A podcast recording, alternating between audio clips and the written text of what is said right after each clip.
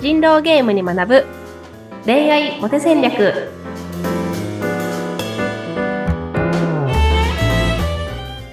皆さんこんにちは恋愛コンサルタントの渡辺由香とインタビュアーのズッピーことズシヒデツグです。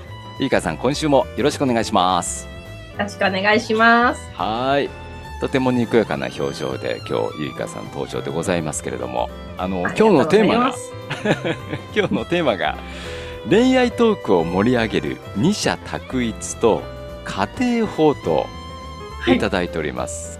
これまずどういうことなんでしょうか？もうねあの英語の教科書かっていうね そうそうそう。過去家庭法とか昔やりましたけど忘れちやりゃいまし。ましたたよね。やりましたよね。あのなんか恋愛トーク皆さん苦手なんです。うん。でも確かに恋愛トークって、まあ普段しないっていうのもあるけど、はい。結構話しにくい話題じゃないですか。そうですよね、うん。そうそう。過去を知られたくないっていうのもあるでしょうし。そうなんかどんな女性がタイプなんですかって言われてもちょっと答えにくくないですか？どうですか？ズッピーさんどういう女性がタイプですか？それはあの女性からそういうふうに聞かれるっていうこと、そうそうそうそうそうそう。そうそうだな。答えにくいよね。なんかす答えにくいですよね。そうその人の勘に触らないようにこの人のに合致しそうなふうに答えようかなって思っちゃいますよね、うんそうそうそうなりますよね。そうそうそうなんです。だから、その恋愛トークは結構話しづらい話題っていうところがあるんですね。やっぱそうなんですねうんうん。はいでかといって、じゃあなんかこれまで何人付き合ったんですかみたいな話もいきなりなんか土足で踏み込んでるような感覚もあるし、年上年下どっちが多かったんですかみたいなのも、なんかね、どうなのかなみたいな。それちょっと事情調査されてるみたいになっちゃうんですよね。うん。で、でこれをどうやったら払拭できるかなっていうのをはあのずっと考えてたんですけどこの人狼ゲームを見ながら。う。んであの、まあ、結論これだなっていうのがこの二者択一の質問と家庭法の質問なんですけど。お答えが出た、うん。何か。そうなんですよ。その,、まあ、その質問の話としてオープンクエスチョンとクローズドクエスチョンがあるみたいな話ってご存知ですか？あ一度聞いたことがありますね。うん。うんうんなんだっけオープンクエスチョンっていうのがその 5W1H みたいな、はい。あの回答が無限にある質問。だからどんな女性が好きですか？とか。ああそっか。うんうん。なんか、ういつなんかいつとか何何時とかなんか何がとか、うんなんかその答えが無数にあるやつですね。はい。で、そのクローズドクエスチョンっていうのが、その A or B とか、イエス or No みたいな感じで、はい。あの選択肢が限られてる質問っていううんことなんですけど、その、このクローズドクエスチョン、まあ、二者択一みたいな質問の方が答えやすいんですよ。うん、うん、確かに確かに。うん。なので、答えにくい話題だからこそ、答えやすい聞き方をするっていうのがすごく大事で、うん。うん、なんで例えばですけどじゃあズッピーさんはたくさんおしゃべりしてくれる女性とそのたくさん聞いてくれる女性とどっちがいいですか？みたいなああそっか。うん。ここっちが答えやすくないですか？確かにそう確かにそう。どんなタイプの女性が好きですかよりもね。じゃあ例えばこっちとこっちどっちって言ってもらった方がだったらこっちかなってすぐ答えられますね。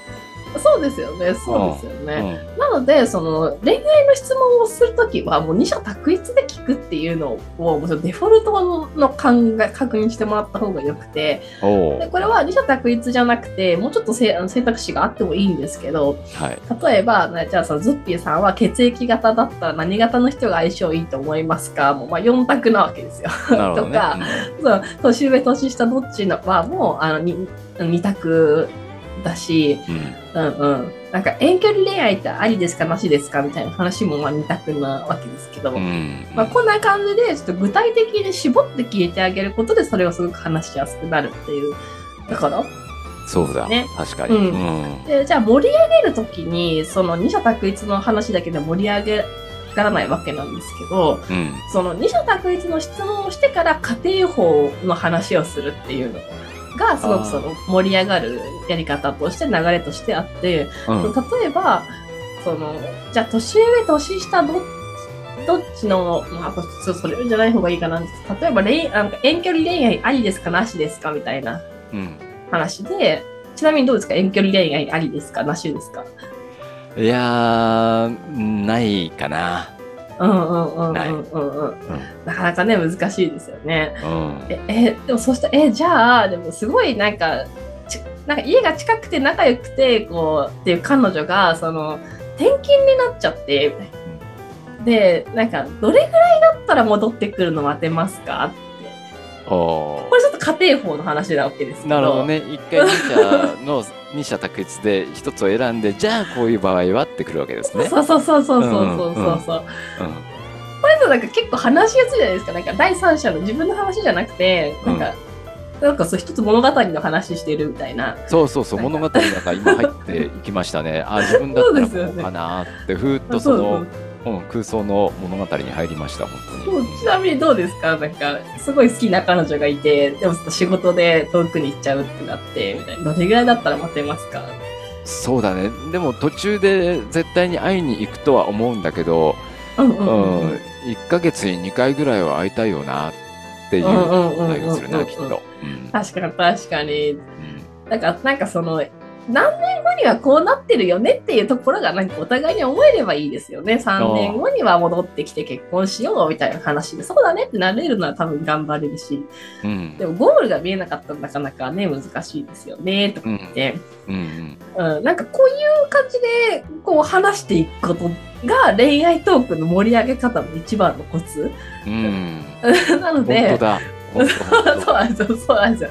当でその、こじゃあ今のこの家庭法が終わったら、みたいな。うん。うんじゃあ、その、すごい、すごいめちゃめちゃタイプの女性がいるとして、みたいな。でアプリで向こうからお申し込み来たけど、そもそも住んでいるのがなんか遠距離だったってなったらどうですか？とか、うん。また別の家庭の話を聞くっていううん。ことができて、うん。でもこれ、この二者択一と家庭法だけで恋愛トークずっと楽しく喋れるのでね、本当に。本当だこれはね ゆいかさんが見つけたちょっと結果にね至っただけのことはあるな、うん、うんうんうん、そうだよ。ね一回こう選択をさせといてじゃあその中でこうだったらどう思うっていうね、うんうんうんううんんうん。物語がねスーッと広がるんですよこれね、そうですよね。なんか受けてみると分かる感がありますよね。そうそうそうそう自分のね立場に置き換えてねちゃんとね、うんうんうんうんうん。編み出しましたねついに。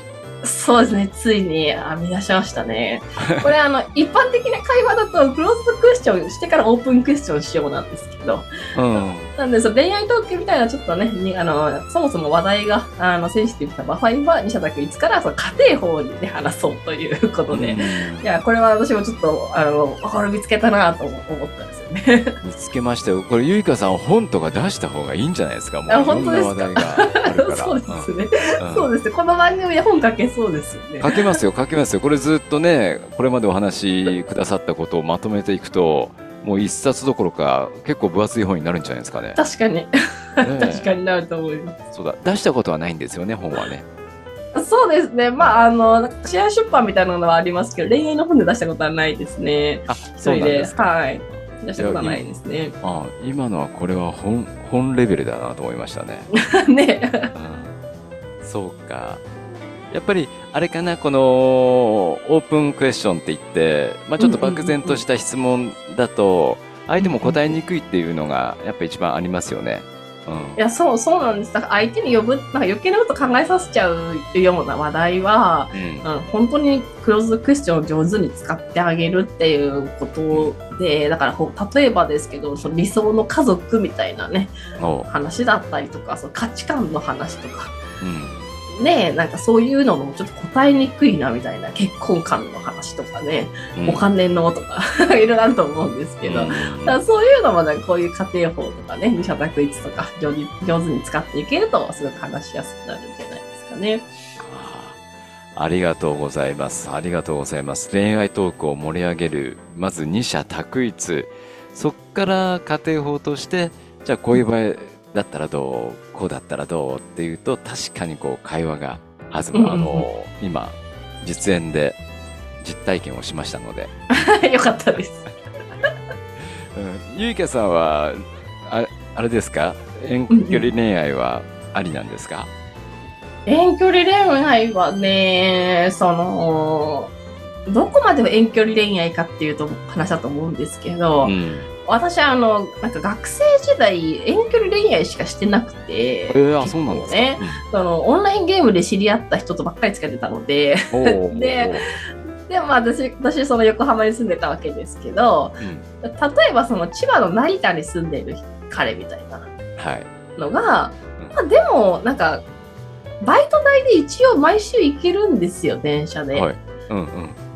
で、そしたらなんかと距離は遠いけど学生って時間はあったりするからうんその下道電車に揺られながら片道2時間でもなんかゲームしてれば着いたねっていうそのなんかうん。世界の中で毎週会えるならなんか全然良かったなっていうのがあって、うんだからなんか横浜と高崎とかもあったし、あ、本当に。あ横浜と八王子とかもあったんですけどそれぐらいだったら大丈夫だったんですけど、あ、そうなんですか。今度そのなんか一回なんか福岡の人とうんなんか付き合おうみたいになってるその人は一回も会ったことないんで本当に付き合ってたになるのがちょっと怪しいですけど、はいはい。でもじゃあその財力としてですよ高校生の自分の財力としてうん。その人に何ヶ月に1回会いに行けるかって多分半年に1回とかまあ、そうだよね。そりゃなそうだよっちゃうのねねえって思うとやっぱ付き合えないなっていううん感覚はあったんで。なんか距離っていうかなやっぱ何何日ごとに会えるのっていうのが大事ですよね。でその最低ラインが私やっぱ月1かなって感覚ですね。ずっなんか2年3年続くなら月1会えないと厳しいなって感覚がありますそうなんですね。はい。そうですか、ん月2回はねぐらいは会いたいですよね。えー、面白い面白い。もう、ゆいか先生のちょっと、青春時代の恋愛遍歴を、ちょっと今、結構ポロポロポロと出てきましたけども、なかなか新鮮でした。もうオタクだったんでねそのゲームで知り合った彼氏しかいないっていう。そうなんですね。えー、そっかそっか。初めて聞いたその恋愛、高校時の恋愛そ。そうですね、はい。はい。それだけでも今週は大きな 大きなものを得ることがができました。ありがとうございます